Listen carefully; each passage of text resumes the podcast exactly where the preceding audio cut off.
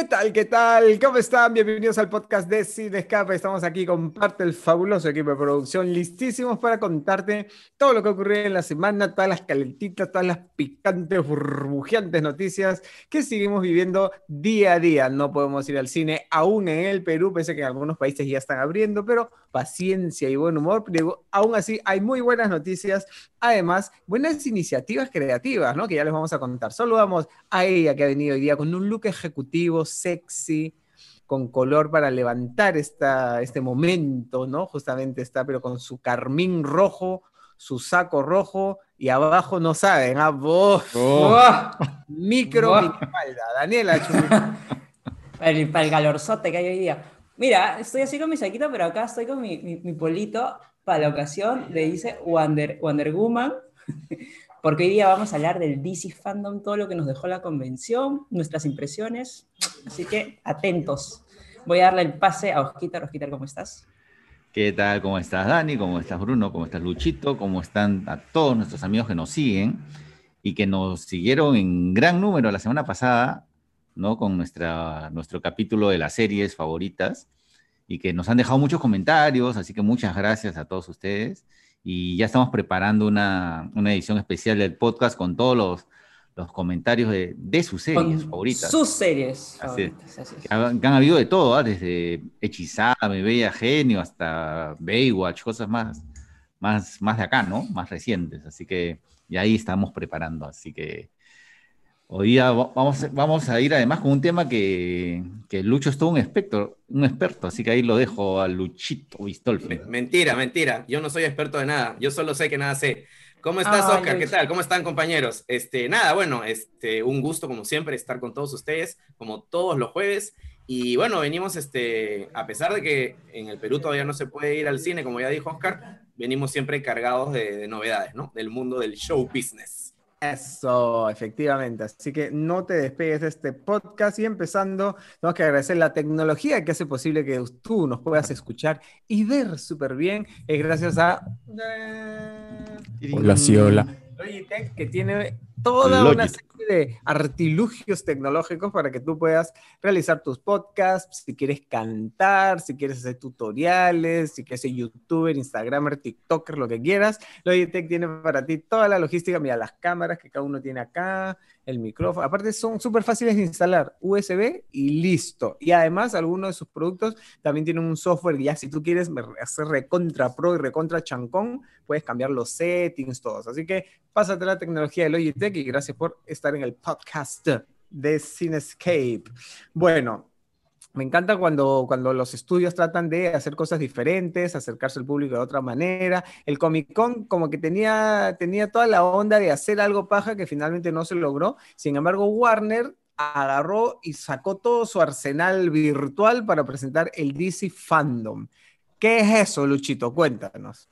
Bueno, eh, básicamente es una respuesta de Warner y de DC justamente a esta edición medio Monce del, del Comic Con 2020. Definitivamente todos los eventos tienen que ser ahora virtuales, pero eh, como comentábamos antes de que comience la grabación de este podcast, eh, DC ha sabido pues adornarlo, pues, ¿no? Con este tema del fandom, porque es dom con M, o sea, domo, ¿no? Como una especie de domo, este, con gráficos, con escenarios virtuales, hacerlo más inmersivo, eh, más interactivo, y eso creo que, que, en general este, agradó a los fans, ¿no? No ha habido, digamos, un cargamento de nuevos trailers, de nuevos anuncios, o novedades súper impactantes, este, creo yo, en general.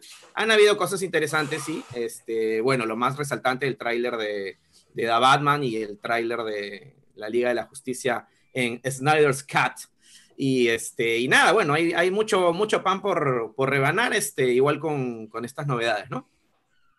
Sí, al final creo que, o sea, sí se las arreglaron para generar expectativa. Ese era el eh, objetivo y lo lograron. Claro. Y, todos los días había alguna novedad sobre, bueno, durante toda la semana pasada había alguna novedad sobre estos proyectos, especialmente el, el Snyder Cut y, bueno, Liga de la Justicia de Zack Snyder y eh, The Batman, que lanzaban pósters, lanzaban este, como que va a haber alguna sorpresa, el panel espera, los, y con lo de Zack Snyder también lanzaban como que pequeños avances. Y se iba construyendo pues todo este hype alrededor de la convención, que al final creo que sí tuvo eh, anuncios interesantes dentro de todo. Eh, los fans, bueno, sí esperaban justamente lo que era el, el tráiler de The Batman y el tráiler de Zack Snyder. que por ahí, al menos el de la Batman, me parece que uniformemente todo el mundo ha coincidido que sí, está simpático, pero el de Liga de la Justicia sí tiene sus, sus bemoles. Ahí ha dividido un poquito a, a, los fans, no sé si tanto a los fans, eh, pero bueno, ahorita vamos a comentar todo eso. No sé si vamos por parte, otro comentario general, sí. sí. a ver, vamos diseccionando el DC Fandom. a ver, empecemos justamente por, por, la Liga de la Justicia. Pues yo vi el tráiler y de verdad ah, realmente me saturó, me aburrió un poquito, ¿ah? con las disculpas del caso a todos los fanáticos de, de la Liga de la Justicia y de los y del universo DC. ¿No? Vi que era un poco más de lo mismo y exagerado, ¿no? Este, entonces, no sé, no, no me convenció, o a lo mejor cuando lo vi no estaba en el mood adecuado, ¿no? Nosotros, en el, en el chat, para los que, por ejemplo, no, lo saben, en el chat, de, en el equipo de Sin Escape, de hecho, tenemos a Camote. Camote es súper fan de Batman y Camote lo estaba dando todo en el chat de nosotros. Era como que, pucha, qué paja. Y mojó, calzoncillo, mojó calzoncillo. Mm, exactamente yo tengo el mismo sentir que Osquitar. Eh, sentí que era como que lo mismo, pero empaquetado de otra manera. Y la sensación que me deja a mí es que los fans, como han hinchado tanto las bolas por este Snyder Cut, les va a tener que gustar porque es lo que pidieron. Entonces, se van a convencer de que está chévere. Ahora, yo por supuesto que no lo pedí, tendría que ver, pero ya con un ojo un poquito más más crítico, a mí no me gustó eh, la versión del 2017, no me gustó, me aburrió, de hecho me aburrió bastante. Así que pues no sé, no sé qué opina Luchito, que es más, más, este, más comiquero.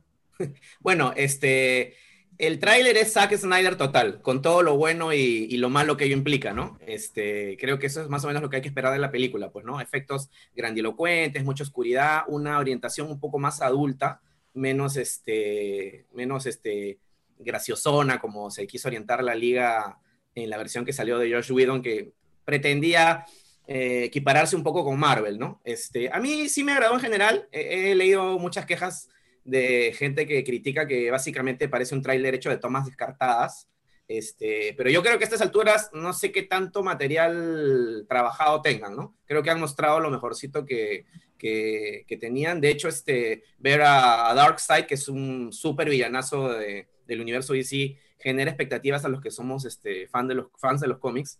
Así que, este, nada, hay que ver igual el, resultado final. Yo creo que cualquier cosa va a ser mejor que, que la versión anterior o la versión original de, la, bueno, No, no, tiene la valla muy, este, muy alta. Sí, sí, sí. Y bueno, mi, mi, temor es que muchos fans tengan las expectativas desbordadas y se olviden que finalmente Zack Snyder, que, que, ha tenido algunos aciertos, pero también bastantes tropiezos, ¿no? O sea, Batman versus Superman y el Hombre de Acero también son, fueron dirigidas por Zack Snyder y, y, no terminaron de ser películas este, redondas, ¿no? Sobre todo Batman vs. Superman. No, o sea, ha habido pues todo un tema, como la versión de la Liga de Josh Whedon fue tan mala, entonces ha habido como una reivindicación de Zack Snyder, pero finalmente tampoco es que sea pues un director que, que siempre las, las tiene todas. Siempre este, cumple. ¿no? Claro. Pero bueno, habrá que ver porque, porque hay mucha presión por parte del estudio, por parte de HBO, como que la gran apuesta de HBO para jalar eh, usuarios a ¿no? suscriptores, más los fans. Entonces, yo creo, ¿a cuánto estamos del estreno? ¿A un año?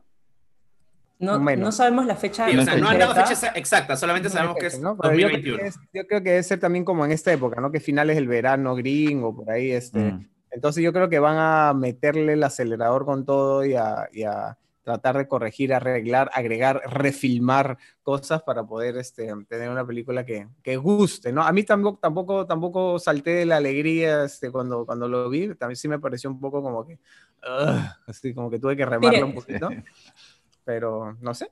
A mí me la bajó. Bueno, digamos que Aleluya de, de Leonard Cohen es, es, un tema un poco ya. por Dios. Me la bajó, me pareció... en la pantalla grande, ¿no? Y para promocionar este tipo de un ego muy grande, un ego muy grande el de Zack Snyder, la verdad. Para la elección del soundtrack de ese, de ese tráiler, de, bueno, la pieza musical de ese tráiler, no, no me funcionó. Además, en, en, plena, en plena época donde estamos este, con muchos apuros este, en cuanto a temas de planeta y humanidad, ¿no? Como que decirle aleluya a una, a una versión de, de fantasía de superhéroes este, recontra manoseada es como que, ¿really? O sea, has podido utilizar otra, otra canción y otro, y otro estilo para presentar la película, ¿no? Pero bueno, vamos respecto, a ver. Respecto en sí al largometraje, pues también se reveló que iba a ser, eh, que se iba a estrenar por partes. Eso es lo que no entiendo. Cuatro episodios de una hora y de ahí se iban a juntar en una... Se, va, se va a ir estrenando, hay que recordar que HBO no tiene el mismo modelo de Netflix, o sea, Netflix estrena toda una temporada de porrazo, HBO cuando estrena una serie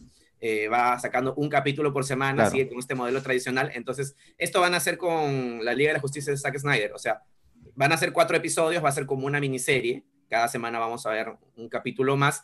Y parece que al final, cuando ya estén los cuatro capítulos estrenados, lo van a juntar todo como una gran película, ¿no? Pero cuatro horas, Lucho.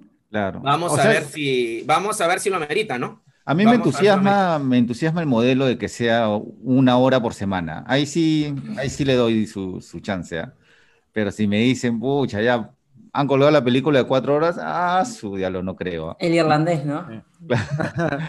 Pero una, una horita por semana, así, tipo miniserie, está bueno.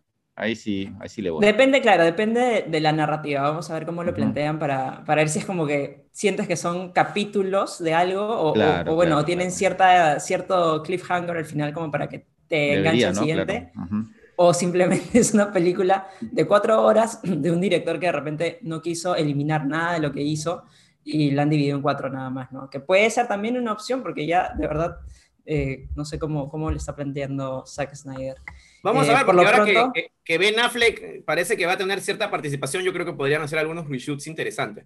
Porque todos los demás siguen involucrados en el universo extendido de DC. Va a haber un poco más de, de, Barry Allen, va a haber un poco más de, de Cyborg también, no sé si... ¿Usted está confirmado que van a haber reshoots? realmente? Eh, me parece que sí van a hacer, en principio van a hacer cosas digitales, me parece, pero como digo, ahora que se ha confirmado que Ben Affleck sí va a tener cierta participación en la película de, de Flash, yo creo que pueden aprovechar de repente para, para, grabar algunas cosas adicionales, ¿no? Y redondear la película, pero vamos a ver, vamos a ver qué, qué pasa. Hasta que no salgan esos cuatro capítulos, no sabremos qué onda. Y se vio también al villano finalmente, a Darkseid, y el nuevo Steppenwolf, que también tiene una apariencia diferente, pero el CGI no sea me quedó ahí también mi, duda. Igual sé que faltan pulir un montón de efectos, eh, todavía es algo que está en camino. Sí, es, muy probable que, que falten unos cuantos renders ahí. Bueno, esa es nuestra opinión. A ver que ustedes, este, amigos, eh, oyentes y gente que nos visita por YouTube también, por favor, cuéntenos ¿Qué les pareció? Eh, ¿Qué impresiones oh, les ha dado? ¿Y qué expectativas tienen? Y qué expectativas tienen sobre todo también. Bueno, y el otro, y el otro super anuncio. ¿Se jalan las greñas por verla o ya como que, ah, vamos a ver, coméntenos aquí? Hay de todo, hay de todo. Hay gente que está en y hay gente que... Por favor, que están en esta versión que permite los comentarios. Y además, este, hablando de Ben Affleck, bueno, este, se especuló mucho desde el inicio de que, de que él ya no, bueno, cuando se anunció, mucha gente le gustó, mucha gente lo odió, hubo mucha controversia. De ahí a mí me pareció que hizo un buen trabajo como Batman. Sí, y de ahí... yo creo que es incuestionable que fue un buen Batman. Lo que faltó de repente es un mejor director o. Mejor Pero de ahí él mismo, él mismo se decepcionó, tuvo un bajón, se deprimió, y ya como que colgó la capa. y, este, y hace poco, pues dijo: No, sí, voy a volver. Entonces, Luchito, ¿qué va a pasar? Vamos a tener muchos Batmans al mismo tiempo. Antes de que Luchito, yo, yo voy a decir por qué ya no está deprimido Ben Affleck. Yo también te voy a decir. Por, Bueno, es, es un hombre afortunado, es un hombre tocado por la fortuna. Realmente. Ha interpretado a Batman, está de pareja con Ana de Armas. Sus ex también han sido pues muy bellas, así que bueno. Ha con las chicas más, más hot de Hollywood. Sí, bueno, para, para recapitular un poco, eh, cuando se anunció que Ben Affleck iba a ser Batman, sí generó cierta resistencia porque él, había, él venía de haber sido un Daredevil eh, que, que, fue odiado por, por la fanaticada, así que este, eso generó muchos, mucha resistencia y muchos anticuerpos, pero finalmente Ben Affleck es un buen actor y es un buen cineasta, además, al punto que él en un principio iba a ser el, el director de, Batman y bueno, después tiró la toalla. Pero eh, se suponía que ya no iba a regresar más y ya todos lo dábamos por sentado, sobre todo con este nuevo Batman de, de Pattinson pero tiene sentido que regrese porque al fin y al cabo el Batman de Pattinson va a ser un universo completamente aparte y, este, y él tiene que, redondear pues, su participación como Bruce Wayne y como Batman. No se, no se ha confirmado si va a salir solo como Bruce Wayne o como Bruce Wayne y su alter ego del hombre murciélago, no se sabe. Lo que sí, eh, la película de Flash va a estar basada en un arco argumental de los cómics que se llama Flashpoint, que, con el cual la editorial aprovechó para resetear todo el universo de los cómics. Entonces es probable que aprovechen también para resetear este universo extendido que tuvo sus aciertos y sus tropiezos y de repente ahí tengamos otro Batman con otro rostro que no sea Ben Affleck y de repente ya esto es como una despedida, ¿no? Este, falta ver eso, falta ver si, si va a ser una participación muy chiquitita, eh, si solamente va a salir como Bruce Wayne o se le va a ver como, como el hombre murciélago, ¿no? Y bueno, esto de los Batmans, perdón que te interrumpa Daniela, es por que Flash va a ingresar a varios universos paralelos y estas cosas, entonces vamos a ver también un Batman, parece el de, el, Batman de Michael Keaton, eh, de los 80s y 90s, este, dirigido por, por eh, Tim Burton. Y no sé si va a ser una versión rejuvenecida digitalmente o si se le va a ver ya un Batman viejo, porque en los cómics de Flashpoint también hay un Batman ya maduro, que no es Bruce Wayne, sino su padre. Entonces, este, bueno, vamos a ver, vamos a ver, este, pero parece que a diferencia de Marvel, que prefiere la uniformidad, DC apuesta por 40 Jokers, 25 Batman, 35 Superman. Bueno, es un poco como en los cómics, ¿no? Los cómics es así, así que Sí, mantiene fiel se llaman los universos paralelos. ¿Para quién? Lelo. No te quedes Lelo. Ah. No, justo iba a acotar que Batman siempre es un papel eh, que causa mucha polémica, mucha controversia en cuanto a, la elección de sus actores, incluso con Michael Keaton, que es considerado uno de los Batmans más, eh, o los mejores, de los mejores de, la historia. Eh, y pasó pues también con Ben Affleck, pasó recientemente con, con Robert Pattinson. Eh, pero bueno, se reveló finalmente el primer adelanto y creo que a la gente le gustó mucho lo que ha visto. Eh, Robert Pattinson, muchos se han quedado con el recuerdo de él eh, en Twilight. Y pues desde, desde aquella época, incluso cuando iban, iban este, avanzando con esa saga, él también tenía otros trabajos a la par que realmente podían dar mejor este, o, sea, demostración de su calidad. A le está pasando lo mismo que Affleck, ¿no? O sea, la gente lo recuerda por Crepúsculo y no por muchas películas independientes y, que ha hecho bastante, que hecho después, claro. Pero yo creo que, que, o sea, hay, va mucho más allá, ¿no? No solamente que cuán buen actor o, o cuán bien representa el personaje, ¿no? Este, Christian Bale fue un Batman fenomenal porque las películas eran fenomenales, o sea... Y tuvo un buen director y, un buen guion y Las películas de Nolan eran extraordinarias, entonces tenía que hacer un actor muy malo para que no, no dé la talla dentro de ese, de ese universo, ¿no? Bueno, y Christian Bale ya sabemos que es un actor extraordinario, pero yo creo que Ben Affleck tuvo la mala suerte de, de que sus películas, al menos para mí, eran un desastre. Y, no este fue bien introducido el personaje, bueno, hay eh, toda una serie de cosas que, que no jugaron a favor de Ben Affleck como Batman, pero insisto que su caracterización a mí sí me pareció bastante correcta, ¿no? Y bueno, el Batman eh, de The Batman, el de Pattinson, va a tener algunos puntos en común con la trilogía de Nolan, pues no es un universo aparte, independiente de, de todo lo demás, parece que con, con, una cuota bastante marcada de oscuridad, bueno, como corresponde al hombre murciélago, salvo que sea... Caballero oscuro. Así es, entonces, este, vamos a ver, pues, ¿no? Porque promete, en verdad a mí sí, sí, me, sí me gustó, me agradó y, y me generó muchas expectativas este, este nuevo, esta nueva versión, ¿no? Bueno, y de, su, y de sus Batmans del, del, de hoy, del pasado y del futuro, ¿cuál ha sido su preferido? Yo me voy a mm. quedar con Christian Bale, porque ha sido creo que el que más he disfrutado. Eh, de hecho, creo que el primero que vi fue a Michael Keaton, y de ahí Pucha, George Clooney no me gustó como Batman para nada. Bueno, George no he sido de las que ha crecido con Adam West un poco, así que... Tuvo la mala suerte de protagonizar la peor de todas las películas. La peor de, todas, sí, pues George Clooney creo que es el peor Batman de la historia. El Batman con tetillas. Pero, oh, para defender a mi amigo George Clooney, o sea, como porte, como elegancia... Ah, por supuesto, sí, como elección estaba bien. Y te daba la onda del millonario cool de Bruce Wayne, no, no tan oscuro, sino como ese tipo así, ¿no? Papi, este, un poco Tony Stark así, ¿no? Este, de de, que yo soy acá el, el, rich and famous, pero sí, pues tuvo la mala, el guion de Joel Schumacher y la dirección de Joel Schumacher arruinaron un poco eso, ¿no? y, él estaba en la edad correcta, en la edad perfecta para ser Bruce Wayne. Eh, a mí me gusta también, bueno, Christian Bale obviamente, este, y bueno, Michael Keaton por los recuerdos de, de esa, esa primera introducción a un superhéroe que no, presentado en la pantalla de una manera totalmente diferente, ¿no? A lo que habíamos visto antes en, en el rubro superhéroes que veníamos. Adam West, yo le tengo un cariño increíble porque yo de chivolo era súper fan de la serie. Y, tuve oportunidad de conocerlo en un Comic Con y un tipazo, este, un poco loco, pero, pero divertido.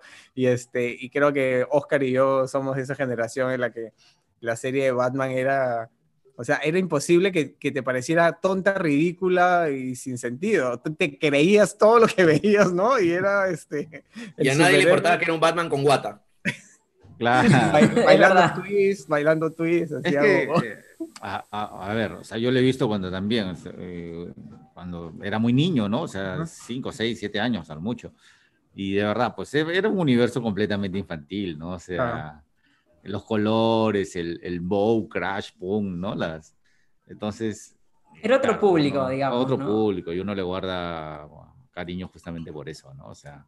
¿Ustedes sabían que la toma de, del batimóvil saliendo de la baticueva solo se filmó una vez y se usó durante todas las temporadas?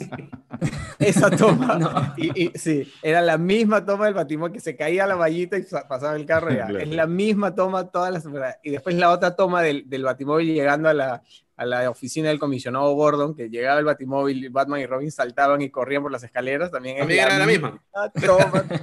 la hicieron una vez y la hicieron. como, nunca, como nunca hubo variación ni de traje ni de, ni de, auto, entonces eran otros tiempos. Pues, ¿no? Y el edificio existe todavía, el edificio de, de, de las columnas que era la, donde estaba el comisionado Gordon, se sigue usando hasta el día de hoy en 500 películas más porque está dentro de los estudios Warner y sigue, sigue siendo el... Ciudad Gótica era todo hecho in-house, ¿no? O sea, no es que salían a, a buscar este, edificios ni, ni, nada, todo se hacía en casa. Y como dice Bruno, o sea, claro, yo creo que, que, es una cosa unánime que el mejor Batman ha sido Christian Bale, ¿no? Nuevamente unido por la gran calidad de las películas. Y el Batman de Michael Keaton, claro, como dice Bruno, es, es eh, tiene una influencia notable porque era la primera vez que en el cine se presentaban un superhéroe ya alejado del, uh -huh. del, de la cosa más infantil, ¿no? Sino un universo más adulto, más oscuro, más conflictuados, ¿no? Este, entonces, la versión que hizo Tim Burton fue buenísima, ¿no? Y, y, y Keaton, yo, era, yo era un puber en esa época y me acuerdo que claro. toda la gente de mi edad nos voló la cabeza, o sea, claro, ese Batman nos voló la cabeza. Sobre todo, la, a mí me gusta más la 2. Batman Returns me gusta más que sí, la... El consenso obviamente, es ese, yo también estoy de acuerdo. Es, es obviamente Jack Nicholson en la primera es, todo, pero a mí me parece que, que fue una, un, una mirada diferente y un, hasta un riesgo de Tim Burton porque normalmente Bruce Wayne es un galanazo, pues, ¿no? Y Michael mm. Keaton es lo más lejano a un tipo guapo, atractivo, fit, ¿no? Es medio incluso, chato, incluso no, era tan, no es tan alto, ¿no? Claro. Medio chato, medio peladito, o sea, no, no tiene el prototipo del, del, que normalmente uno tiene en la cabeza, que después sí se ha mantenido en los siguientes Batman, todos han sido tipos bien plantados, ¿no? Y eso también parece que le da un aporte original al, al, al Batman de Burton. Claro, Batman, en Batman Returns creo que Barton tuvo mucha más libertad creativa y se nota, ¿no? Entonces, este, eh, hace que esa secuela sea bastante superior, creo yo, a la primera. En la primera, como que parece que el estudio estaba más preocupado por temas económicos, entonces era una superproducción que me imagino que había mucho dinero en juego, entonces, este, bueno, fue un éxito y eso creo que permitió que el estudio le diera más carta blanca a Tim Burton para, para la secuela. Lo que pasa es que se la jugaban con la 1, ¿no? Se la jugaban claro. de muchas maneras, una apuesta oscura, un Batman no infantil, este, cosas diferentes que nunca se habían hecho antes, entonces yo supongo que había varios ejecutivos que estaban así comiéndose las uñas de, de y esto no maneras. funciona.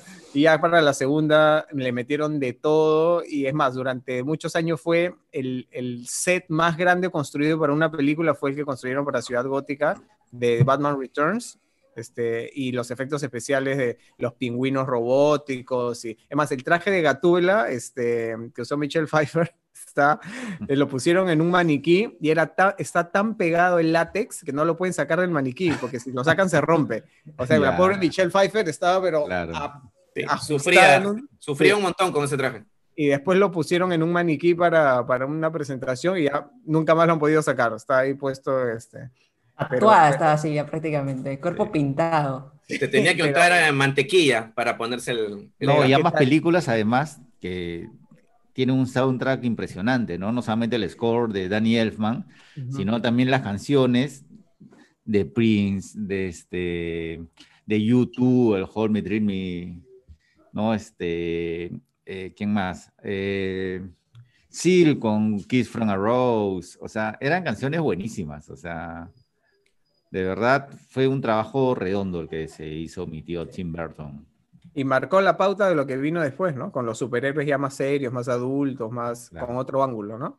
¿Qué hubiese pasado si, si la película no funcionaba? Nos, si hubiésemos seguido con, con versiones animadas o superhéroes infantiles, ¿no? Claro. Y hablando de versiones animadas, ¿quién no recuerda a los super amigos de la tele? Y hablando del mundo Los super amigos. Mientras tanto, en el Salón de la Justicia. Hablando de producciones súper inocentes, ¿no? Y que uno recuerda con cariño, pero que no han sabido envejecer para nada, ¿no? Este, pero bueno, era la visión que, que, había en esa época de que los dibujos animados tenían que ser, sobre todo la que es la versión estadounidense de, la animación, que hay época que los dibujos son netamente para niños, ¿no? O sea, los japoneses no, no, no, tienen esa visión, ¿no? Y además son, son, es una época en la que veníamos de la, de la época dorada de la animación, que son los años 30, 40 y 50, incluso un poquito los 60, que eran producciones hechas a mano, súper costosas y largas, y cuando aparece la tele empieza la animación fast food, ¿no? Que tú te das cuenta que la animación era malísima, o sea, los fondos eran siempre los mismos, los personajes todos así tiesos. No, no, y hablaban como, no sé, 30 segundos, el, el, mismo dibujo, no se movía nada, solamente la boquita, ¿no? Claro, porque eso lo hacían para ahorrar costos, solamente animaban, animaban la boca y la cara del personaje era la misma, ¿no? o se movían así, ¿no? ¿No? Como que solamente movían el dibujo, no había animación de movimiento. Sí, técnicamente dejaban mucho que desear, pero uno de niño los disfrutaba morir esos dibujos. Pues, sí, claro. Este, Igual que el Batman de los 60, el de Adam West. Nunca se preguntaron por qué, por qué los gemelos fantásticos, pudiendo convertirse en todo lo que podían convertirse, siempre se convertían en cubeta de agua y mono y águila, o sea, no podían convertirse en otra cosa, en forma de cubeta de agua y apagaban un edificio que se estaba incendiando con un bate de agua, ¿no? Poder de los gemelos fantásticos. Actívense. ¿Estos personajes eran, fueron inventados para la serie animada o existen en los cómics, Luchita? Los gemelos fantásticos. Me, queda la duda, me queda la duda, no estoy seguro. Lo dejo tarea para nunca yo, yo iría por la opción de que yo iría por la opción de que fueron inventados para la serie animada. Este, pero no, no, la verdad que no, no tengo el dato. Pero sí, yo creo que los gemelos fantásticos son como que uno de los puntos más bajos de, de la, de la historia de las producciones animadas de DC, ¿no? Pero bueno, era, era la época, ¿no? Más ingenua, Dani, tú, tú, sí sabes de lo que estamos hablando, ¿no? O nada. Lo único que sé es, tomó otra foto pero sin flash. Esa es mi referencia de los super amigos. Les puedo comentar, nada más. No, no, no, no, veía Daniela, pues. No, no. A ver, cuéntanos de, algo de, de las chicas superpoderosas en adelante. Claro, y Aquaman rubio, además. Aquaman rubio, sí, sí, sí. Eso sí lo he visto, sí lo he visto. Pero era rubio, ¿no? En los cómics también, Luchito. claro. Sí, eh, bueno, en los cómics por supuesto que sí, o sea, el Aquaman que uno ha conocido de toda la vida, tanto en adaptaciones animadas como en los cómics, etcétera, e incluso por ahí también tuvo algunas apariciones en otras series, este, obviamente uno jamás se hubiera pensado, o sea, jamás hubiera uno imaginado que algún día Jason Momoa o alguien como Jason Momoa iba a terminar siendo este, eh, Aquaman, pero es parte de la modernización del, personaje, ¿no? En los cómics de los últimos años también Aquaman aparece como que, si bien sí, siempre rubio, como que más achorado, con barba, ¿no? Una, una versión un poco más, este, eh, menos ingenua, ¿no? O, o, más acorde con estos tiempos, porque Aquaman este, es un personaje que siempre ha estado sujeto a burlas de los fans, pues, ¿no? Inclusive en The Big Bang Theory habían este, bromas sobre Aquaman, como que es el personaje de Monse. Ah, este, sí, sí, sí. Entonces, bueno, parece que justamente eh, por eso vino esto de, de, contratar a alguien como Jason Momoa para que, para que le dé otro aire al, al personaje. Y lo hizo muy bien, ¿ah? me, me, me, pareció baja la, la, reinterpretación del personaje. Pero que Jason Momoa, imposible. Hablando del, volviéndolo al DC Fandom, creo que uno de los highlights fue el tráiler de la Mujer Maravilla. Creo que ahí estamos de acuerdo todos, ¿no? Claro, claro.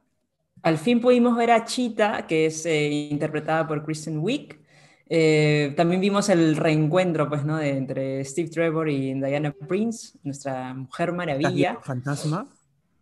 Sí, es como que está viendo fantasma. ¿Qué es esto? Así que vamos a ver pues, cómo, lo, cómo lo traen de regreso. Tampoco hay muchas, este, muchos indicios sobre cómo, cómo es que lo han ¿Pero toda la película va a ser en los 80 o sea, en el año 84, o es solamente un pedacito y de ahí ya saltan a otro tiempo? Eh, tengo entendido que, que, sí, que es en esa época y ya para una siguiente entrega pues probablemente la traigan más a la actualidad, pues, ¿no? Ese es, la, ese es el plan. La van trayendo hacia, hacia el presente. Saltando de, que no, a, a Gal Gadot no le puede salir ni una arruga por eso. No, no, tiene que filmar rapidito, tiene que filmar rapidito antes que...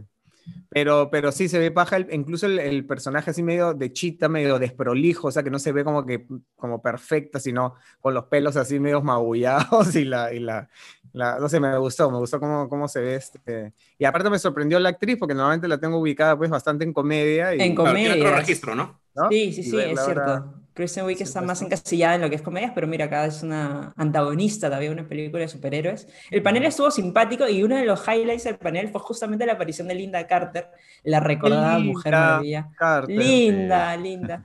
Linda Carter, que mira, yo no sabía ese fanático de la dato, serie.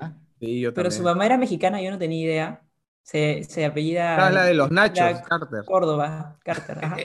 Claro, de los bocaditos. Esa, esa es otra serie que disfrutábamos y que no ha sabido, que ya no resiste el paso del tiempo, ¿no? O sea, No, con, su, con su traje que parecía que tenía ahí un pañal ahí abajo.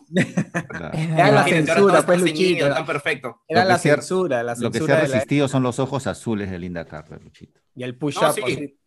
Ha, ha- ha envejecido con dignidad.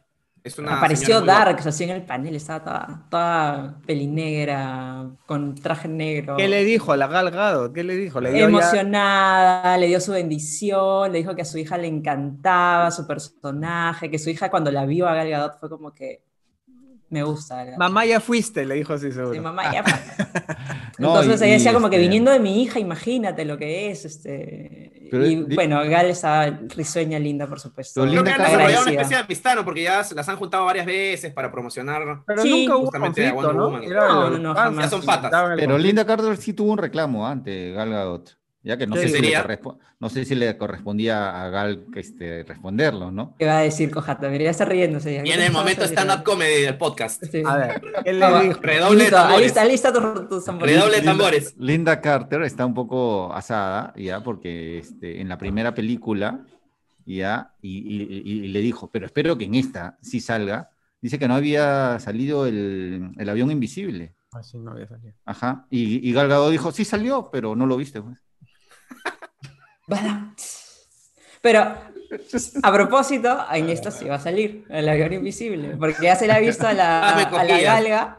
A la galga ya se la ha visto ahí sentada sobre, Sobre nada. algo- sobre nada. Sí, hay una, escena, hay una ¿no? escena que están en un jet, ¿no? Que está manejando Chris Pine, le dice, ay, Claro. el avión, y ella le hace como un queco, como diciendo, ah, yo tengo un avión invisible, pero todavía no sale en el favor. trailer, pero Claro. ya lo van a- Así que, No, pero me Vamos a pareció ver cómo paja lo también ¿no? Claro, igual es está válido el reclamo. poco, un poco tonto para estos tiempos, ¿no? Pero vamos a ver con el lago, con el, con el lazo, me pareció paja cómo amarraba las nubes y volaba. Esa parte visual me pareció bien paja, o sea, me pareció como que también diferente, no solamente el, el lacito que era el lazo de la verdad, ¿cómo se llama? El lazo del Sí, el lazo de la... Sí, el verdad. lazo de la La verdad. verdad. Sí, sí, el Daniel sí. Lazo, no sé cómo se llama, pero bueno, Daniel Lazo. está paja. Así que creo que es lo que más me ha gustado de, de, este, de esta presentación, porque Suicide Squad también me da una flojera, pero Sí. incon- Lo que pasa es que hay una, una hemorragia, una sobredosis de personajes.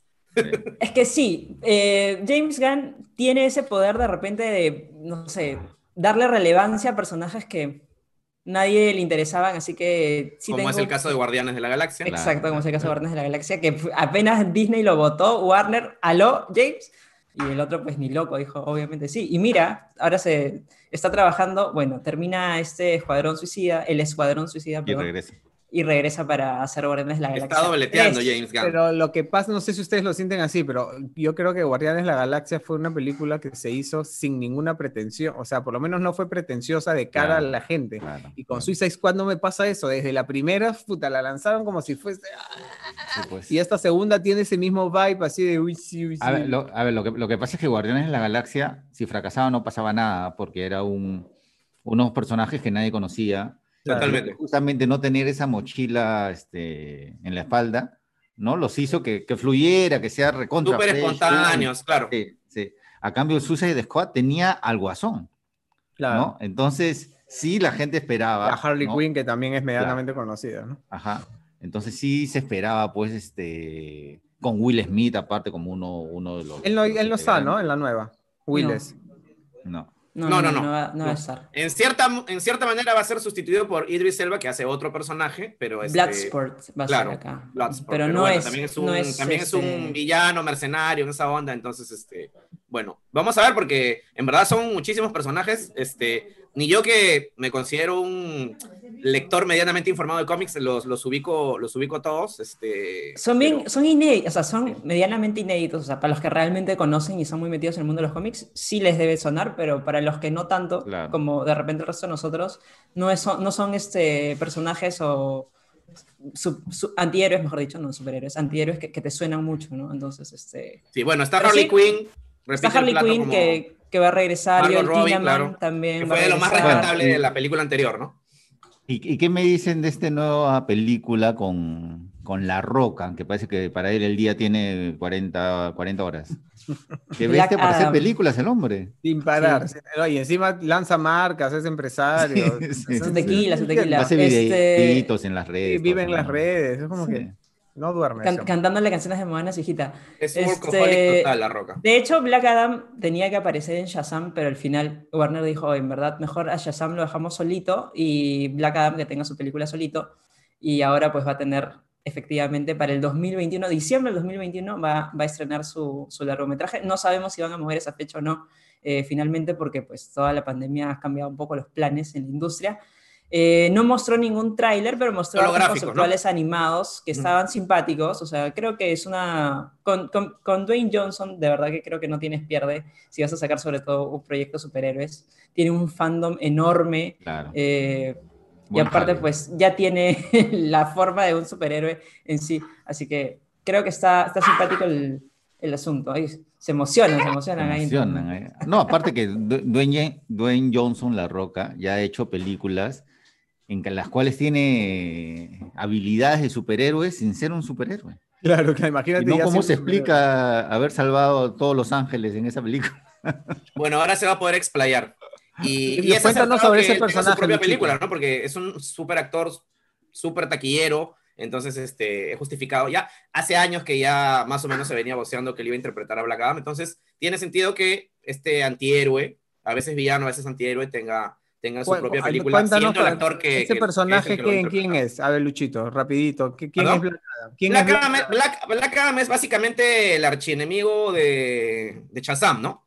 Este, es un, tiene poderes muy similares y este, es, es, como digo, o sea, comenzó como un villano, después ha sido orientado más este, eh, a un antihéroe, que no es del todo malo. Este, sus poderes también pues tienen esta, este origen divino. Este, entonces, este, eh, vamos a ver, pues, cómo lo, como digo, casi prácticamente desde que comenzó el universo extendido de DC, eh, lo vocearon a, La Roca como, como el actor que lo iba a interpretar. Y, muchos esperaban verlo en, en Shazam, ¿no? Porque, como digo, es el, el enemigo por antonomasia de Shazam, pero bueno, siendo el actor que es, creo que DC y Warner dijeron, no, mejor lo guardamos y hacemos unos milloncitos más de caja que eh, teniendo él su propia película, ¿no? Por ahí se voció incluso hace tiempo, mucho tiempo, que iba a aparecer en El Hombre de Acero 2, también como antagonista de Superman, pero al final El Hombre de Acero 2 se quedó pues en nada, y ahí está Henry Cavill esperando a ver si, si va a seguir siendo Superman o no, que creo que también es otro de los rumores que sigue pululando, a ver si deja o no deja el rol, o Warner realmente lo quiere, o qué onda, porque tampoco no sabemos. Pero ahora, pues, la presentación oficial, tengo entendido que va a ser en la película eh, de Dwayne Johnson, o sea, su película en solitario, ¿no? Black Adam. No, no, no hay otra aparición en la que vaya a salir antes, me parece. A ver, Bueno. Creo que no. Está bien. y me, me, confirman con interno que teníamos razón, los gemelos fantásticos aparecieron recién en la serie animada de Hanna-Barbera. O sea, no eran de los cómics, sino habían Van a tener su película pronto, tranquilos. Ojalá, ojalá. La estamos esperando con ansias. Bueno, esas fueron algunas de las noticias en el universo de DC, porque, bueno, nuestros amigos de Warner, sí, eh, sí hicieron Su, evento y además ha sido tal eh, la acogida y la, expectativa que van a hacer una segunda parte en septiembre, así que atento a las redes sin escape, ya te iremos dando más este, detalles de las fechas, cómo hacer y todo, así que atentos a eso también. Y ahora la segunda parte es ¿Mm? Es este. Es otro. no son paneles, es como experiencias. Así como. Como que no va a jalar. ¡Ah! Ya, chao. Claro, para el chivolá le encanta la experiencia para jalarse el filtro, ponerse la cara, ponerse el Vas a ver que sí, vas a ver, todo el mundo va a estar con. Ya te voy a ver con tu cara del de, Wonder Woman, ya te veo ya. Ya está vieja, ya, ya, no quiere hacer eso. Ok, bueno, vamos ahora con la cuña de noticias noticias. Este, bueno, parece que nuestro, nuestro querido amigo Christopher Nolan, nombrado prácticamente en todos los podcasts también, este, ha maravillado a los críticos con Tenet, que sigue en su camino hacia la gran pantalla. Tenet, otra de las películas que así hemos hablado desde el inicio de la pandemia junto con Mulan, que también vamos a comentar más de Mulan. Bueno, salieron las críticas. De hecho, eh, o sea, son buenas, no vamos a decir que no, son buenas. Eh, para los estándares de Nolan, de repente no es lo mejor de su filmografía. Eh, por ahí, pues, este, habíamos leído que lo habían considerado tildado de un poquito confuso. Él siempre tiene, pues, tramas intrincadas, este, complicadas, pero acá de repente no le ha jugado tan a favor, por lo que hemos podido leer al menos. A ver, no sé claro, el, el, consenso es ese, ¿no? Eh, yo también he leído algunas críticas y el consenso básicamente es ese, que audiovisualmente, técnicamente la película es un prodigio, es maravillosa. Pero eh, narrativamente es compleja, es difícil de mm. seguir. Bueno, Nolan no se caracteriza precisamente por tener este, tramas así muy ligeritas, ¿no? Siempre eh, requiere el, el, compromiso y la concentración del espectador, ¿no? O sea, Memento, El Gran Truco, el origen, Interestelar, son películas que pues uno tiene que verlas así, pero con mucha atención, ¿no? Pero parece que, claro, pero parece que esta narrativamente no ha convencido mucho a los críticos y por ahí también leí que al parecer los personajes protagónicos no son tan carismáticos. Pero lo que sí todos están de acuerdo es que, como digo, técnica y audiovisualmente es, es una maravilla. Una maravilla, sí, se ve. Una maravilla. Igual está con buen score, o sea, en la página que Bruno en Rotten Tomatoes está con buen score. Y tantos tiene, ¿no? Sí, y nosotros pues realmente, este... Me gusta, no veo esas páginas. Nosotros realmente no, no sé cuándo las vamos a, a poder ver, pues ¿no? no tenemos fecha de reapertura en cines. Vamos a ver qué pasa, pero parece que no la vamos a poder ver en un buen tiempo. Bueno, esperemos que sí, seamos así positivos a que llegue. Sí, hay que ser positivos, es cierto. A la gran pantalla y que le vaya bien y como dice Luchito, sea esa apuesta a, la vuelta a los cines con una gran película, ¿no? Porque y, Tom Cruise la vio y le gustó. ¿ah? Tom Cruise se coló ahí en una función especial y con su mascarilla ahí en Londres. Y, y, la vio y comentó que le había parecido muy buena, ¿no?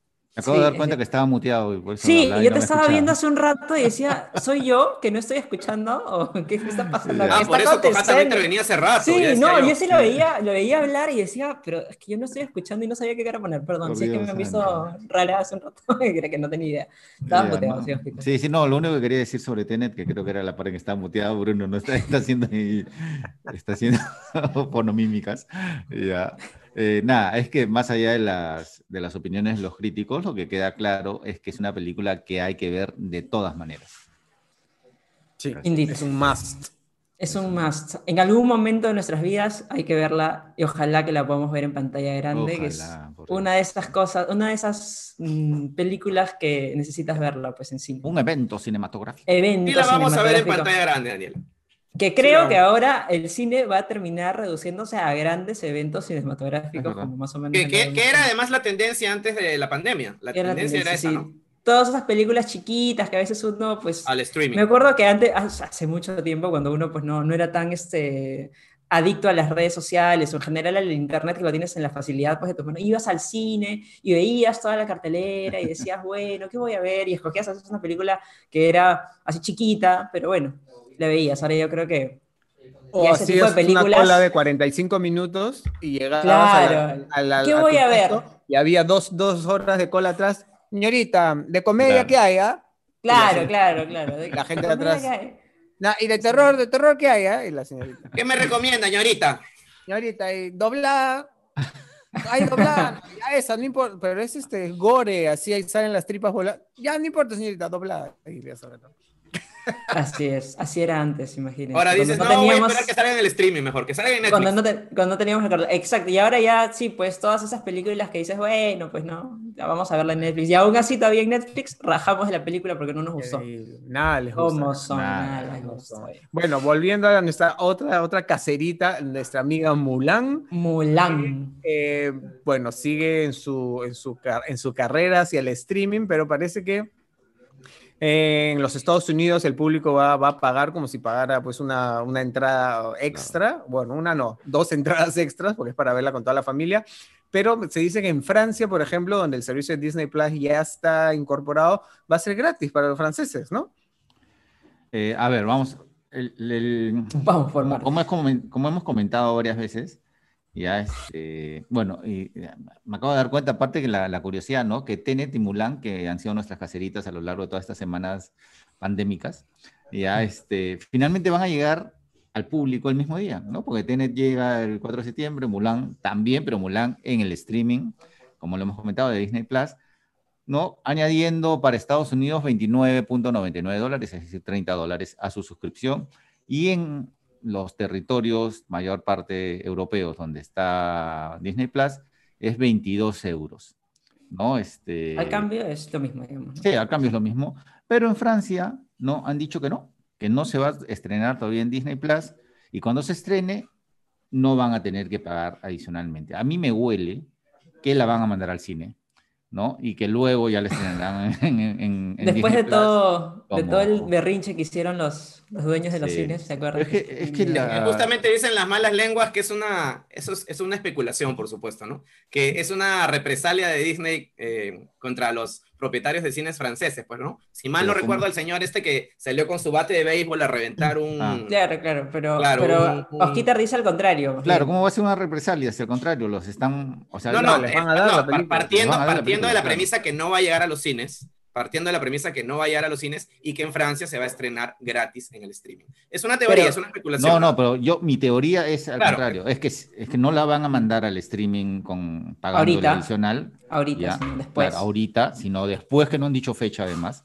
¿ya? Porque para mí es que la piensan estrenar en los cines. Sí, también es una En toda Europa pagando veintitantos euros va a llegar en Disney Plus, menos en Francia, que tú dices que la podrían soltar a los cines un par de semanas y de ahí en Disney Plus. Yo creo, que, yo creo que, más que un par de semanas, ¿ah? este, sí. Porque además considerando que la reapertura de cines ha funcionado bastante bien en Francia, ¿no? Este, con taquillas casi, no, sí, millonarias, no, no al nivel normal, ¿no? Pero sí con taquillas bastante suculentas, digamos.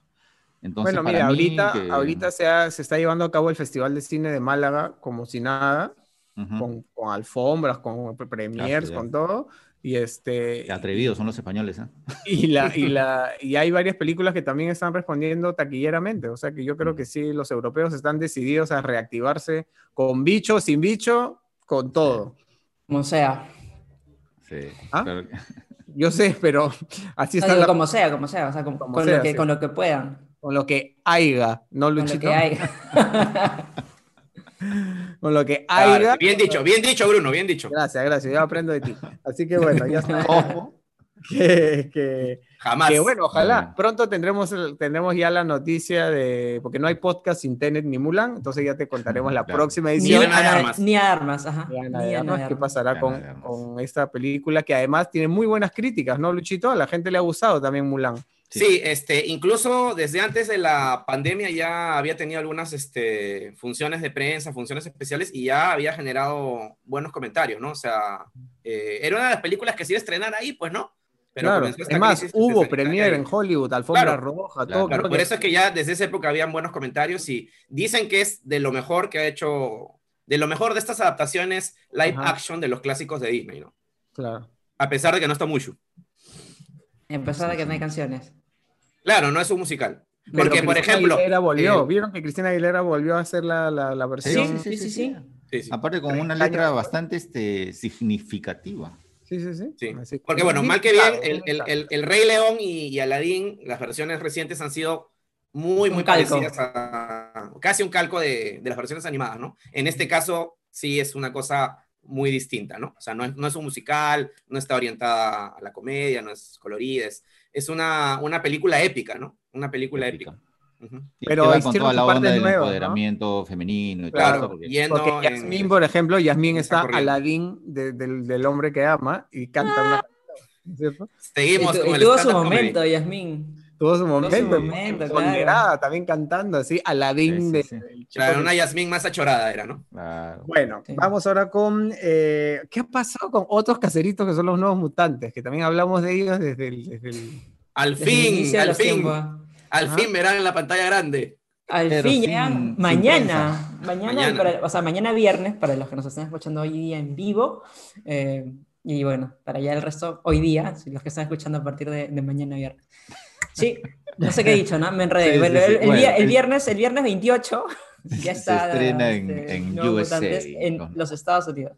Así Y, y, y, al fi- y finalmente fue el primer gran, Gran estreno, estreno, claro. Oh, o el primer estreno de alto presupuesto en, en regresar, en, en- Claro. en estrenarse en cines después de que cerraron, pues, ¿no? Por la, por la Claro. crisis sanitaria. Y la tiene Bueno. bastante difícil porque ha costado más de 100 millones de dólares Sí. con todo este tema de los Y- reshoots. No, y y- la, la noticia es que este, los, la prensa especializada se ha negado hecho, a hacer no. reseñas de, de los nuevos No mutantes. voy a reseñar. ajá. Claro, no porque puede ser una mala película o una buena película, sino por el sistema, ¿no? O sea, por ejemplo, Tenet ya sí ha convencido a los críticos, pero como lo han visto, le han mandado la peliculita a su casa, Tu link, tu link. ¿no? Claro, te carga, amigo. Ya, en los nuevos mutantes no querían aplicar el sistema de antes, que era de convocar funciones de prensa, ¿no? Este, donde van los críticos y, y ven la película, ¿no? En- en- Lo que se Ahí. conoce como screenings. así es. Entonces lo- lo- los críticos de prensa han dicho, no, no, no, no, no, no. Nosotros no nos vamos a juntar con el resto. Si quieren que veamos la película previamente, manden el link. Y, y parece que la gente de Disney ha dicho que no. Entonces, Así le dijo. así que al parecer se estrena mañana en Estados Unidos sin reseña de prensa alguna. Mejor. Mira, yo, yo incluso había leído que no, no les querían dar ni siquiera funciones de prensa, sino las funciones públicas, me imagino, pues de sorteos y cosas así, ¿no? Como que abiertas. Te regalo tu entrada al cine anda a ver la película. Así. Claro, las funciones anticipadas que había para, supongo, para los fans o qué sé yo. Eh, no sé bien cómo funciona allá en, en, en Estados Unidos, pero acá a veces sí funciona así, pues, ¿no? Hay como que preestrenos y func- o funciones anticipadas que se comparte prensa y diferentes medios o diferentes páginas que sortean Invitados para en general. invitados Ahora en sí, general, sí. exacto. Si les Y lo- interesa conocer opiniones sobre la película, eh, ya se ha estrenado en España y en, y en algunos países de Europa. o sea, ¿Ya han habido actualizaron? funciones. Eh, ya han habido actualizaron funciones, el- entonces hay, hay algunos medios especializados que sí han publicado ya críticas eh, sobre los nuevos mutantes eh, en estos países. Y bueno, por lo que he leído rápidamente, eh, más básicamente el consenso es que no es una película perfecta, que no es una obra de arte, pero que sí tiene algunas cosas rescatables, ¿no? Entonces, este, bueno, ahí, ahí les dejo más o menos el consenso que he podido rescatar de, de algunas críticas que han publicado en, páginas españolas y, y, bueno, algunas cosas que he leído en, en redes sociales, ¿no? O sea, eh, inclusive mucha gente dice que qué lástima que no vaya a poder completar la trilogía, ¿no? Porque esto fue pensado inicialmente como una trilogía ¿De de, cuántas partes, Luchito? de Tricky, Ah, de Tricky Track. Pero obviamente eso ya no va a pasar porque, bueno, ya Disney compró Fox y esta, al final va a ser simplemente eh, la última película del universo mutante de Fox. Pero no sabemos, Luchito, por ahí se convierte en un Sí, sí, sí, fenómeno ahí. Ahora, Mm, ahora el yo tema es que, es en, la tercera peli- en la tercera película ya no serían nuevos mutantes, pues no, pues ya Claro. la, la gente los hubiera conocido, entonces serían Y, los y en la 2 eran como que los nuevos mutantes, pero medio usaditos. Así Claro. Y en la tercera serían los mutantes de la película anterior. No, ya no serían los. no. O los- Yo creo que por eso, no han hecho, por, por eso no han hecho la trilogía, porque no, no iban a saber qué no nombre tiene poner. sentido. tiene Claro. sentido. Pero bueno, vamos ahora con. ¿Qué es esta movida que a Gino, nuestro productor, le encanta de OnlyFans? Alguien, por favor. Yo la Todas las, desconozco. muchos, este, muchos modelos famosos del mundo de, la- de las pasarelas de Milán, de Londres, de Nueva York, obviamente al no haber eventos, se han quedado sin chamba y eh, surgió esta especie de plataforma de pago que se llama OnlyFans. Entonces, si tú eres un chico o una chica medianamente atractivo, dices, ok, ¿quieres ver fotos mías un poco más hot, un poco más subiditas de tono? Paga pues tus 5, 6, 10, 20 coquitos al mes y yo Vas a poder ver mi pack. Claro. Claro. Y eh, seguramente por Instagram han visto que mucha gente. ¿Cuánta plata hubiera hecho? Nah. ¿Ya ves? Mira, ¿ves? Este, Pero ahora parece así nomás que y todo el mundo a tiene. esta tendencia se están sumando actores también, ¿no? O bueno, gente un poco más este, mediática que no solamente pertenece al fabuloso mundo de la moda. Bueno, sí, el Sí, caso la- más, más relevante creo que es el de Bella Bellator. Que, Bella ¿Quién es, quién o es más esa niña, lucrativo. mi querida Dani? Es una ex chica Disney. eh, la verdad es que yo no conozco mucho su trayectoria en Disney, pero es conocida por haber este, protagonizado. Ahora me agarraste con el nombre de la serie. Bueno, pero era una ex chica Disney. Chica Disney. Y Chica como Disney. toda, como toda ex chica Disney, me parece que ha tenido algunos problemas, ¿no? Y Rebelde, rebelde. sí. Pero, pero claro, ya últimamente empezó a hacer cosas un poquito más sensualonas y también en sus redes ella es bastante más sensual y se convirtió pues como en un icono teen hot, no sé cómo llamarlo realmente. este, entonces amasaba pues ahí su, su fandom de, de, gente pues que le gustaba verla a ella pues así, no sé cómo decirlo. Sexy, pues sensual. ¿no? dijo, ya, ya me cansé de que me vean así a cambio de nada. De nada. A cambio de nada, exacto. Entonces se ha metido ahí a OnlyFans y ha recaudado en dos semanas, o no sé cuánto, en una semana creo, la módica suma de... Dos millones, imagínense. Dos millones de dólares. Ya ves, Daniela, tú también tienes que mostrarle tu pack a los chumbilovers. ¿Dos millones de dólares o dos millones de suscriptores? dos millones de dólares. Ahí está, se llama Shake It Up, la serie en la que se hizo famosa. Daba lo mismo que se llamase este. Sí, whatever. Dato importantísimo para ti, este ah. oyente. Bueno, entonces, dos millones de dólares por hacer, según ella, darle los buenos días y las buenas noches a mm. sus suscriptores. ¿De qué manera daba las buenos días? ¿Cómo habrá estado vestida, pues, en esos buenos días y en esas buenas noches? Hola, hola, buenos días. ¿Cómo estás? Con voz sensual, pues, no por supuesto. Bueno, es fan de Bellator, ya, ya, la niña. bien pagados tus 20 cocos. Y esas son las noticias que nos hace pensar que realmente merecemos la extinción. Que venga, que venga el meteorito ya. Así es. Así es. Bueno, pasemos a otra, a otro, a otra noticia. noticias. Bueno, el Festival de Cine de Berlín ya no separará por género sus categorías de actuación, es decir, no tendrás premio a mejor actor y mejor actriz, sino simplemente a mejor actuación. Así. Yo lo que tengo claro es que esta es una noticia que le va a gustar a todos. A todos los chiques que nos ven les va a gustar. Así es, a todos les va a gustar. Claro. Bueno, es el primer festival importante que hace algo así, ¿no? Sentimientos encontrados, o sea, con el tema. O sea, porque me parece que, que, o sea, uno está siempre tan acostumbrado a que, ah, el mejor actor y la mejor actriz, ¿no? Porque... ya es algo pues, tradicional, digamos, ¿no? Sí, somos hombres y somos mujeres, o sea, no, ¿no? Este... Pero luego te pones a pensar que sí, pues no hay categoría de mejor director y mejor directora, ¿no? Entonces, Claro. entonces, sí, pues. Ni mejor película y mejor película, ¿ves? Claro. ¿Cómo? ¿Quién hubiera, quién hubiera puesto eso en sus redes? A mí sí me parece válido porque en verdad es lo que, lo que vale es la actuación, ¿no? Finalmente. Pues claro, claro, por eso, sí, ese es un punto de vista válido. Es como, como también este, ese mejor pintor y mejor pintora. Sí, claro. en un cuadro, ¿no? Es como que al final. La, la intención es un poco luchar contra este tema, bueno, mejor dicho, fomentar la igualdad de género, luchar contra, la, eh, contra esta idea de binariedad, no sé si el término es correcto, este, y, ser más inclusivos, ¿no? Pero sí tendrían que ampliar la cantidad de candidatos, ¿no? Me imagino. Yo también supongo. Sí, es probable que haya más nominados, ¿no? Y va a ser más difícil ganarla ahora. Claro.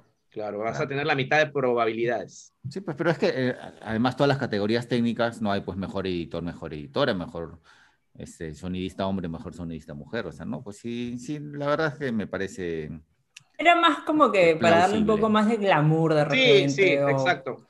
o más este, posibilidades, ¿no? Más posibilidades. Mostrar un poco más de cara, ¿sabes? Sí. En general, pero, pero yendo a la lógica, sí, pues. Es cierto. bueno, va de acuerdo con. O a lo mejor para que hayan más, más ganadores, a lo mejor ahora van a tener que dividir así como siempre lo ha hecho Globo de Oro, ¿no? Drama y comedia. De repente, es una opción. Es una opción. Televisión y cine aparte, bueno, pues. no todos los premios se hacen televisión, pero, pero sí, bueno, vamos a ver pues cómo le va y qué repercusión tiene en la siempre cambiante industria. Y este, todo el mundo piensa que pues que Netflix tiene la varita mágica y que todo funcione, que todo es un éxito y que todo es así rimbombante, pero no, también ha habido sus cancelaciones y sus fracasos. No necesariamente porque a veces puede ser porque una serie no sea buena, sino también hay temas de presupuestos, temas de logísticas que no a veces complican que una serie se siga haciendo. Así que ah, tenemos acá una pequeña listita de producciones de Netflix que ya no las verás con el rayitas de colores. Rayitas de colores. Esta, esta, semana justamente ha salido la noticia que The Society y esta mierda me supera eh, se quedan sin sus segundas temporadas, pero acá el causante es la COVID-19. Claro, es un Ah, tema de porque agenda, ¿verdad? es un tema de agenda y de presupuesto, de ambas cosas, justo como lo decía Bruni, porque pues obviamente eh, tenían ya todo casi listo para, para los rodajes, una ya estaba con el guion completo y la otra ya estaba lista para iniciar su producción, pero pues con todo este tema de, de la pandemia es un poquito complicado eh, pensar como que en fechas concretas y como que juntar a todos estos, estos elencos tan grandes es un dolor de cabeza y como que ya no, les, no, no le vale la pena en Netflix, y bueno, para, o sea, sí eran exitosas las series, pero parece que no lo suficiente como para invertir tanto en una logística tan complicada, que es lo que más o menos está pasando con Stranger Things, por ejemplo, pero eso es Ujú. Stranger Things, pues, ¿no? Claro. pues, la Society, esta mierda me supera. Han sido Ah. buenas, este, ha tenido su acogida en su primera A temporada. mí me pero- gustó un montón esta mierda, me supera. Me gustó Y le van a poner bastante, pito, ¿ah? y no le va a poner pito cada vez que digamos esta mierda me Nah, supera. por Dios. Gino, ¿le vas a poner pito cuando chiste, digamos un- esta mierda me supera? Cada vez que alguien diga esta mierda me supera, vas a poner pito y no. Yo creo que sí le va a poner Creo que no le van a mierda. poner pito a esta mierda me supera. Yo Gino. Definitivamente bueno. esta mierda me supera. Así Yo se pienso llama la que- que- serie. claro, que, que debe superar el pito lleno cada vez que digamos esta mierda. Me supera. Y si solo decimos esta mierda nomás sin me supera también. O mierda secas, mierda, mierda, ya, mierda. basta. Basta, ya suficiente. Ya, y la Basta, otra, y la no. otra que, que ha cancelado Netflix es Altered Carbon, que Luchito es muy fan de esta serie. Muy fan. Yo- Es yo, este, de soy- soy fan de esa serie. Sí, soy fan de esa serie. Es- si mal no recuerdo, alguna vez la he recomendado también en este humilde podcast. Y bueno, es una noticia que me pone muy triste porque eh, esta eh, serie basaba algo de su atractivo en que en cada temporada ibas a tener al mismo personaje, pero interpretado por un actor distinto, porque bueno, hay un tema aquí de que puedes mudarte de cuerpo en el futuro y qué sé yo. Eh, entonces, este, bueno, en la segunda temporada fue Anthony Mackie, del universo Marvel, conocido por el universo Marvel, y bueno, ya no veremos otro actor. Así es, Falcon. Ya no veremos otro actor interpretando al protagonista de Altered Carbon porque si uno ve la serie, eh, se, se le hace claro que es súper ambiciosa, súper costosa, tiene muchos efectos especiales como buena producción de ciencia ficción. eh, y nada, eh, en realidad era una, una muy buena serie, pero bueno, parece que no pegó o no fue lo suficientemente popular como ha pasado tantas veces. Y bueno, Netflix, si bien Netflix tiene fama de salvadora de series de otras plataformas, tampoco le tiembla la mano a la hora de, Chao. de hacer rodar cabezas cuando algo no- el internet. Le hubieran hecho así como historias de, desde el loop, pues, que justamente recomendé, que no tiene ningún efecto especial casi. Bien austero. No, una trama como esta era imposible, pues, ¿no? Hacerla, No. hacerla de Ese esa drama manera. Cyberpunk, sí, pues ya llega a su final después de dos Sí, dos temporadas y tuvo su película anime también, ¿no? Ah, es verdad. Están ahí, si las pueden ver, bacán, porque en verdad sí es una muy buena serie y. Pero también hay proyectos nuevos, no todos son cancelaciones, como el- la querida eh, la continuación de Karate Kid, que se llama Cobra, tu mensualidad al mes, cae. Porque te cae, pues, ¿no? Cobra Es un proyecto es. rescatado de YouTube. Así es, Así es. un Basa- YouTube basa- Originals. basado en Karate Kid, en la saga de Karate Kid. Ya hemos hablado, creo que también de Cobra Kai en su momento. El tema es que las dos primeras temporadas, que los suscriptores a YouTube Premium, es decir, dos o tres personas, no la pudieron ver. Ahora llegará, llegará por fin a, a las A masas, Netflix. ya vía Netflix a partir de mañana, viernes. Pero No, si quieren, hoy día mismo pueden entrar al canal de YouTube y hay, hay algunos capítulos que están liberados. Ya mañana todo. Ya mañana en Ah. Netflix, Lucho, por favor. Pero no si quieres ver el primer capítulo de la primera ansioso. temporada, lo puedes ver ahorita. Luchito, pero ya en Ya bueno, y, y Netflix no solamente va a pasar estas dos primeras temporada- sino va a producir la tercera para estrenarse el 2021. Así que este, creo que es una buena noticia. Sí, porque Sí. es una serie que ha tenido muy buenas críticas, tanto de especialistas como del público. Así que yo creo que el hecho de que llegue a Netflix probablemente la va a proyectar y la va a convertir seguramente en un gran, gran fenómeno mundial, ¿no? Que ya en cierto modo lo era, porque tuvo muchas, este, muchísimas vistas en... Mira lo que. lo- recién veo lo que han mandado. Mientras ensayamos, me pongo a, hacer, a jugar con los filtros. Pues mira qué regio después de su Qué regio. He hecho unos retoques para estar en el podcast y ya está. Regio también. Lindo. Lindo, lindo me veo. Ay, increíble. Recién Bueno. veo todas estas tonterías. Ya pasamos largamente la hora de programa. Para Sí. variar. ¿Seguimos o ya recomendaciones? Ya vamos con las recomendaciones, creo. Recomendaciones de esta semana. A ver, yo comienzo. Este, estaba viendo así como que randomly y como me gusta también saber qué se está produciendo en distintas partes del mundo, vi que cosas de Asia hay un montón, pero un montón de contenido. Entonces descubrí una serie que se llama eh, Love Alarm o La Alarma del Amor, que es básicamente una aplicación que te, o sea, la serie, ¿no? Es una aplicación que en 10 metros a la redonda, tú estás con tu smartphone y 10 metros a la redonda te dice si alguien te ama. Ah, y obviamente la otra persona tiene que corresponder esa, esa alerta y ¡pam! haces match y nace el amor. Pero bueno, es, es, es una serie que por, por momentos es casi una telenovela, los estereotipos típicos del amor, desamor, chico, dos chicos que se enamoran de una chica, que son mejores amigos, uno le da bola, la otra no. Esos clichés están, pero lo que me ha dejado sorprendido es los chancones que pueden ser los asiáticos, y concretamente en este caso los coreanos. Cada toma es de una prolijidad ya que da cólera ya. O sea, la colorización, la profundidad de campo, cada toma es de una perfección logística, los movimientos de cámara, la fotografía, está en 4K, o sea que se ve de una belleza increíble. He visto hasta ahorita cuatro capítulos y está bastante simpática porque además, al ser una serie romántica, producida en, otro lado del mundo, con otra cultura y con otro tipo de... A veces uno podría pensar, oye, yo, ¿por qué reacciona así la chica o el chico? ¿Qué tal roca? ¿No? O sea, como que te chocan algunas cosas. Es paja ver cómo en otro lado del mundo son otras costumbres y otra manera de interactuar entre la sociedad. Entonces es interesante saber cómo, cómo piensan y cómo se mueven en otros lados del mundo. Por eso es paja Netflix, que puedes ver producciones de distintas partes. Así que si es tu onda es romántica, es un poco así, este, clichecera. Me inventé la palabra, Luchito. Pero...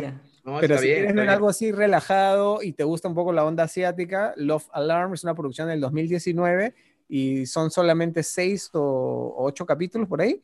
Son capítulos de una hora, eso sí, no son cortitos, son como que de una hora, pero, pero por ahí que te gusta. Así que esa es la recomendación de esta semana. Muy bien, anotado. Bueno, a ver, voy a seguir. Yo, eh, justamente a propósito de este programa especial que teníamos sobre el DC Fandom, y pues eh, uno de los protagonistas del DC Fandom había sido Robert Pattinson. Yo voy a recomendar una película que si es que eh, todavía no estás muy convencido de repente de su calidad eh, como actor, su calidad actoral interpretativa, creo que con The Lighthouse se te van a disipar esas dudas. The Lighthouse es una película que yo esperé realmente durante mucho tiempo que llegara a los cines y nunca, llegó, nunca, llegó, lamentablemente, así que pues la única opción pues ya era verla en casa, ahora aprovechando la pandemia. Eh, es una película de Robert eh, Eggers, no sé si pronuncia Eggers o Eggers, eh, que a mí me había gustado mucho su ópera prima, que fue La Bruja, de la cual ya seguro los tengo podridos porque había mencionado a La Bruja varias veces. Varias, veces. varias veces. Pero acá... Pero este es antes, este es antes de La Bruja. No, este es después, ah, después. Es después, es su segunda película. ¿ya? como siempre, pues las películas de, este señor pues son... Señor ni siquiera, porque es bien joven, tiene 37 años, me parece. sí, es, chibolito, chibolito. Eh, acá nos trasladamos a una islita remota, 1890, eh, y encontramos este par de personajes interpretados por Willem Dafoe y Robert Pattinson, que están increíbles, y están a cargo de este faro, del faro de la isla, pues, ¿no? Y pues lo que empieza pues como una convivencia obligada, digamos, eh, va desencadenando pues en unos sucesos muy... ¿Cómo? ¿Nace el amor? Mm, bueno, no exactamente. Va desencadenando unos sucesos así muy extraños que van escalando de nivel y, y en realidad es una película muy poderosa, eh, una tragicomedia diría yo, tiene tintes de terror, o algunos lo consideran incluso como terror, a mí no me pareció tan terrorífica, eh, pero sí tenía como que, pues obviamente sus, sus cosas, este raras, tal vez por así decirlo, perturbadoras, como es el estilo de, este director. Y es una película muy simbólica, tiene un poquito de mitología, y al mismo tiempo es un guion que está tan bien construido que creo que te da opción a tener diferentes interpretaciones, pues, ¿no? Eh, como digo... Es en blanco y negro, ¿no? Es en blanco y negro y es en un formato no sé cómo se llama exactamente el formato. 4-3. Como SD. ¿Cómo era? ¿3-9 era? ¿Cómo se llama? 4-3, digamos. 4-3, creo que. 4-3. Más, cuadrangular. 3-9, mi No, 4-3 como se veía la tele antes, pues. Claro, 4-3 como se vio justamente el, el tráiler de Liga de la Justicia. Claro. Claro. Ahí está, 4-3. Claro, claro. Como se ve Escúchame, ¿y dónde la has visto? Está en Apple TV. Ah, está en Apple TV. Ah, buen dato. En Apple TV, pero Apple TV para alquilarla, ¿no? Sí, no, debe estar para, alquilarla. para pago. sí, para pago. Está buenísima, sí, buenísima. Es excelente, excelente de todas las maneras que, que puedo decirla y pues sí, tienen que darle una chequeadita. Y como les digo, si es que están todavía dudosos de Robert Pattinson, eh, pues creo que acá les va, les va a convencer su actuación. Y Willem Dafoe, y a mí me parece que, bueno, ya la, la trayectoria de él le pesa, por supuesto, entonces eh, para mí fue mi favorito. Y pues nada, es lo que voy a recomendar en esta oportunidad. Y para la siguiente película que ya está trabajando el mismo director, va a traer de regreso a Bjork, se llama The Northman. Va a trabajar junto con Nicole Kidman. Me parece que Bill Skarsgård también va a estar ahí. Pero Bjork, mira, va, a romper pues su racha de no haber hecho películas en muchísimo tiempo y va a regresar con esta otra película. ¿Vestida de cisne o así nomás? Claro. Vestida de cisne. Así que tienen que darle una, una chequeadita. O sea, creo que no, en Apple eh, la tienes que alquilar y la puedes disfrutar hoy mismo. Si no sé si está en otra, en otra plataforma para, para renta. ¿Cómo se llama nuevamente? The Lighthouse. El The Lighthouse o El Faro.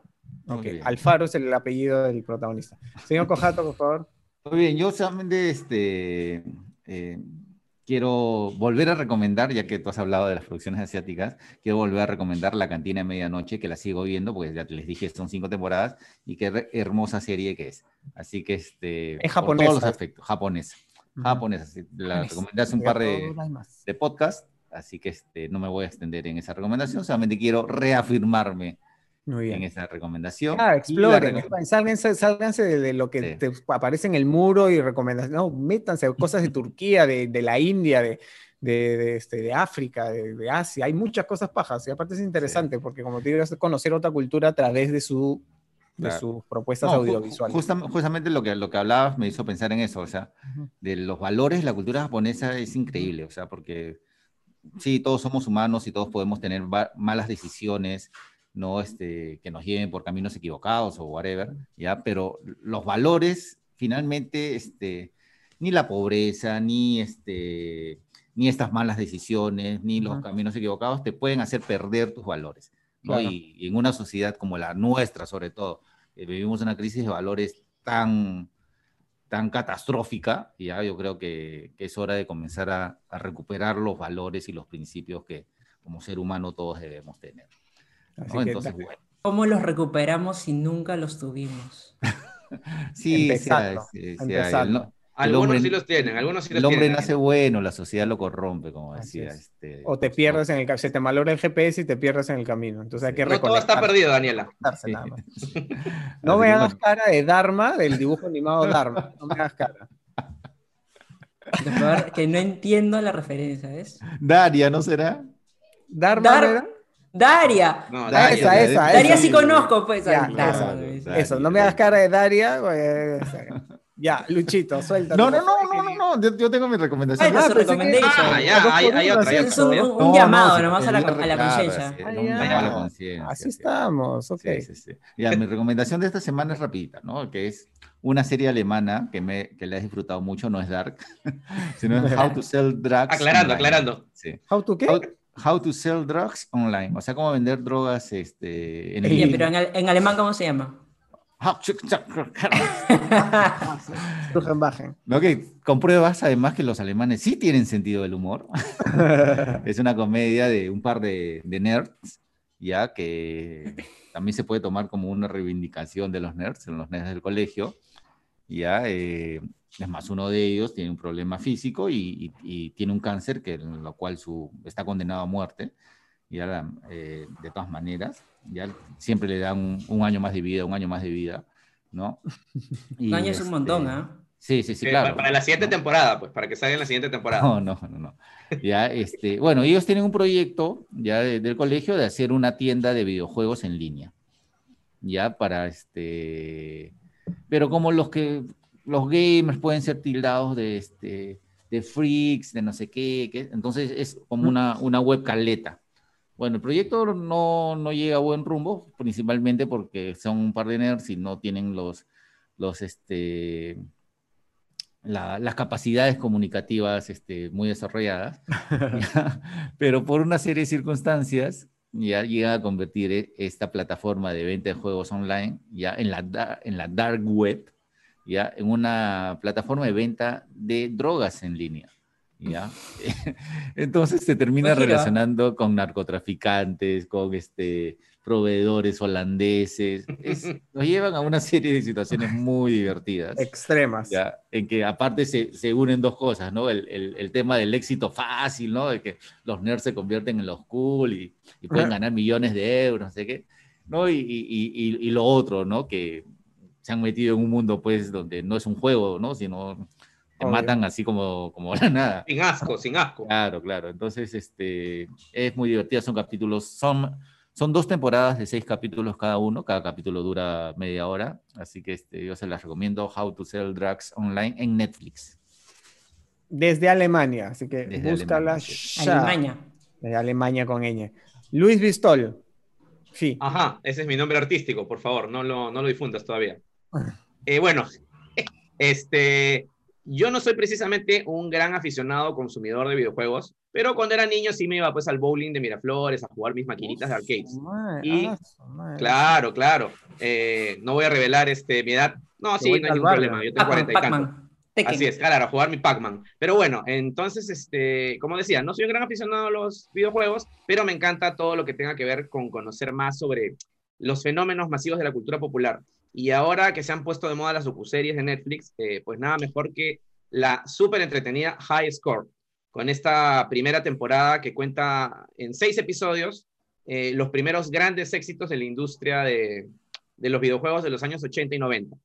Y bueno, esta serie contiene entrevistas a creadores legendarios como, solo por citar un ejemplo, eh, Toru Iwatani, el padre de Pac-Man. Y bueno, tiene también testimonios de los primeros aficionados, los primeros campeones del mundo gamer, mucho material de archivo. Y lo mejor de todo, o lo que a mí más me gustó, eh, fue que recrean algunos pasajes de, de, las historias que cuentan con segmentos animados al estilo, pues, pixeleado, 8-bit de, aquella época, ¿no? Eh, igual que la presentación de la serie, que también tiene este estilo, muy bacán. Y bueno, y si lo pueden disfrutar en inglés, les recomiendo que lo hagan porque el narrador es Charles Martinet, que es nada menos que la voz de Mario Bros. en los videojuegos, ¿no? La voz de Mario en los videojuegos. Y bueno, si eres base 3, 4, 5, vas a amar esta serie porque te pondrá nostálgico y te recordará desde los juegos de Atari hasta los shooters eh, en primera persona como Doom, pasando por Sonic, que ahora está tan de moda por la película, Street Fighter, en fin. Y, y, si eres muy joven, pues vas a poder conocer más sobre, digamos, los, los abuelitos de nuestros claro. actuales videojuegos tan, tan sofisticados, ¿no? Los que sentaron las bases de, de la industria. No es súper profunda, pero sirve como una buena introducción o una buena recordación eh, a este mundo. Es divertida, con muchas historias, muchas anécdotas imperdibles eh, sobre la creación de estos primeros videojuegos, como digo, y este, bueno, mucho color. Así que si a mí que con las justas he jugado Tetris y Bomberman y Pokémon Go me ha gustado, imagínate, si eres gamer, eh, la vas ahora. Garantizado. Aparte, como dice Luchito, es básico tener referencias y saber de dónde sí. vienen las cosas que ahora tanto claro. disfrutas. De verdad que te va a hacer que lo disfrutes aún sí, más. Totalmente. Si quieres, búscala y disfrútalo también. Esas son las recomendaciones de esta semana. Y bueno, eh, ya sabes que eh, continúa toda nuestra cobertura por todas las redes, así que síguenos por favor en Instagram, en, este, en YouTube, en Facebook, en Twitter, pronto en TikTok. Luchito y Dani van a hacerse unos bailes, pero divertidísimos, unos challenges Uf. increíbles. Y pronto en OnlyFans también. Buena, Luchito. Buena, Luchito. No, Daniela, digo. Tú también puedes, tranquilo, hay para sí, sí, sí. ¿Y qué hay, en, qué hay en Sin Escape esta semana? Esta semana hay una nota muy simpática sobre justamente el resumen de la DC Fandom. Ya uh -huh. este, muy completo resumen y análisis. Un, así es, es un análisis, aparte está, vamos a poder ver parte de los trailers y todo eso. Vamos a hablar también este, una nota muy simpática que ha hecho Luchito sobre los huevos de Pascua escondidos en las películas de Marvel. O sea, estas sorpresas, referencias, ¿no? Hemos visto las películas de Marvel seguramente muchas veces, pero estamos seguros que no hay, te hay, dado hay muchas, cuenta muchas este, sorpresitas escondidas. Así es. Y también, este, dado el del estreno de Cobra Kai, vamos a recordar un poco Karate Kid y vamos a ver de qué va esta, esta nueva serie, ¿no? Uh -huh. Y este, además, este, los famosos en las redes, eh, nuestras onceras que hemos hecho a lo largo de 20 años, una, un clipcito con el chico sin escape de esta semana que sería Timothy Chalamet, ¿no? el chico de Rey Arturo, Me By Your Name. Y Muy de moda los últimos años. Ah, sí. ah, y las trilogías que no han podido tener una cuarta parte. Había Porque varios si no- proyectos. Sí, sí, Como sí. volver al futuro. Como volver al Porque si no futuro serían cuatrilo- cuatrilogías, Claro. entonces se quedaron en trilogías porque sean trilogías. Bueno, así que no te la pierdas el sábado a las 11 en América. Así que bueno, gracias compañeros por acompañarnos hoy día, a todos ustedes por escucharnos. Sigan con todos sus comentarios y nos encanta leerlos. Y si puedes, comparte este link también para que más gente nos escuche. Estamos en todas las plataformas y en nuestra versión en video aquí en YouTube. Mira, donde Luchito, leemos todo. Holograma de Star Wars. Parece Luchito. ¿Por qué estás azul? Ok, ok chicos, muchas gracias por... por- Gracias, gracias por Gracias, vernos, por acompañarnos. Chau, chau, chau, chau. Escríbanos todos sus comentarios, sus impresiones, Sí, sí, Todo, todo, todo, todo. Todo lo leemos, todo lo leemos. Chaufa de pollo o vegetariano, Chao, chao, según lo que te guste. gracias.